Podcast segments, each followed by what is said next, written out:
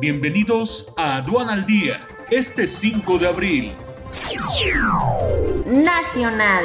México suma 204.147 decesos a causa de COVID-19 y 2.250.458 casos confirmados.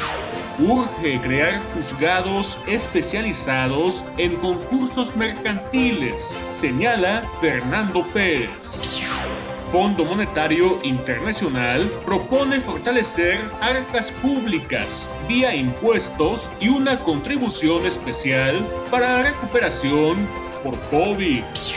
Aeropuerto de Querétaro acumula un año de caídas de pasajeros.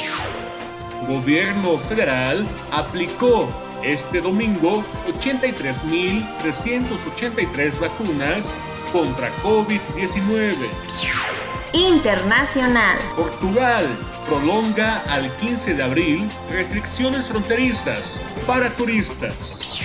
Quédate en casa y actualízate con Sencomex Video, la nueva forma de capacitarte en comercio exterior totalmente en línea. Conoce todos sus beneficios e inscríbete ya en sencomex.com. Este es un servicio noticioso de la revista Estrategia Aduanera. EA Radio, la radio aduanera.